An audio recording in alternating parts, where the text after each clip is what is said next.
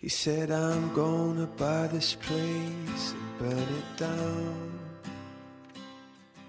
这里会长出一朵花。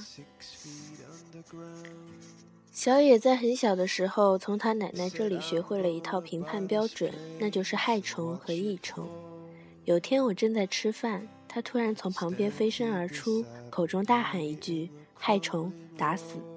然后一只飞蛾就被他拍死了。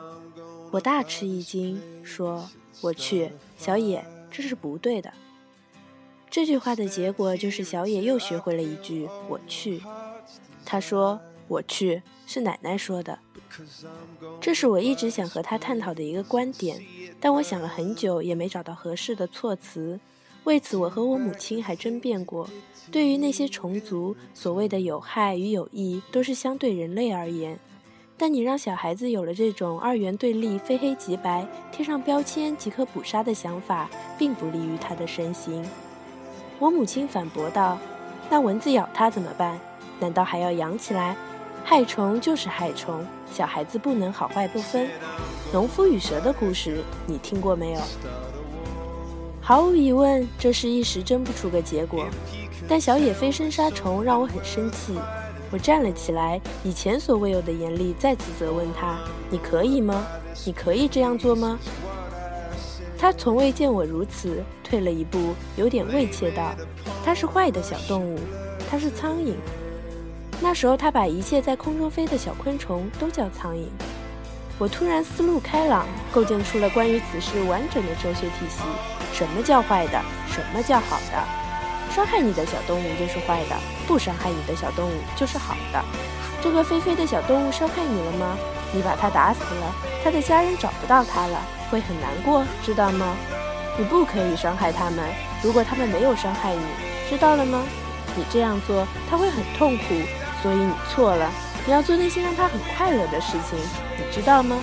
你想想，如果你找不到家人了，你会难过吗？也许是我语气太严肃，小野突然一句话不说，两眼通红，凝滞几秒，瞬间大哭了起来。我没有即刻安慰他，继续追问：“你说你做错了吗？”小野已经哭得没法说一句完整的句子，但抽泣之中。他还是断断续续地说：“我错了。”我上前抚了抚他的脑袋，语气缓和道：“那你现在要做什么呢？”小野哭着走到那只飞蛾那里，蹲下身子说：“对不起，你很痛苦。”看着他好几滴眼泪都落在地板上，我心疼不已，更怕他为此反而留下更大的心理创伤，便心生一计说：“别哭了，我们一起帮助他好吗？”小野噙着眼泪道。好，我把飞蛾捡起，带上小铲子，牵上小野到了一片土地。我挖了一个小坑，让小野把飞蛾扔了进去，顺便也告诉他这是飞蛾，不是苍蝇。我教小野把土盖上以后说：“这只飞蛾以前是个动物，现在它死了，我们把它埋了起来，它就会变成一朵花，变成另外一种生命，就不会再痛苦了。”小野，你快去拿你的水壶来。我们要浇水了。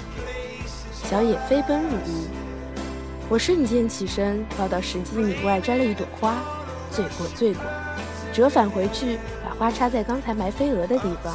完成这个动作，小野正好提着水壶从屋里出来。他走到那朵花前，惊诧的说不出话。